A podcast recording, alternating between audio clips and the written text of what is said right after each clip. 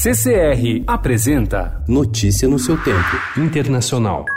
Con la República Federativa del Brasil particularmente, tenemos para construir una agenda ambiciosa, innovadora y creativa en lo tecnológico, productivo y estratégico que esté respaldada por la hermandad histórica de nuestros pueblos y que va más allá de cualquier diferencia personal de quienes gobiernan en la coyuntura.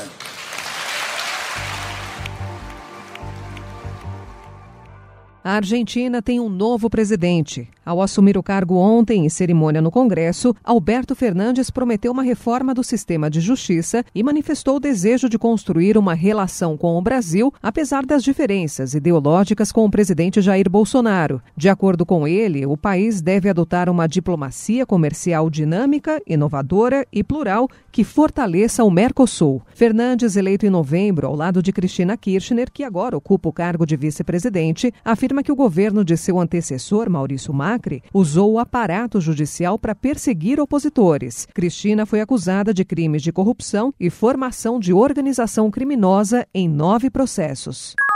O presidente peronista Alberto Fernandes se comprometeu a reduzir a pobreza na Argentina e assegurou que pagará a dívida com o FMI se houver crescimento. Com uma inflação acima dos 50% anuais, uma economia em recessão e uma pobreza próxima dos 40%, a renegociação de uma dívida pública de cerca de 100 bilhões de dólares, que parece impagável no curto prazo, será essencial para o futuro do governo.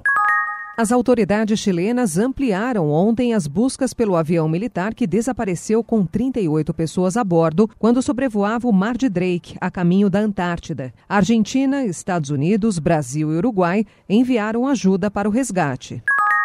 Today, in service to our duty to the Constitution and to our country, the House Committee on the Judiciary is introducing two articles of impeachment charging the President of the United States, Donald J. Trump, with committing high crimes and misdemeanors.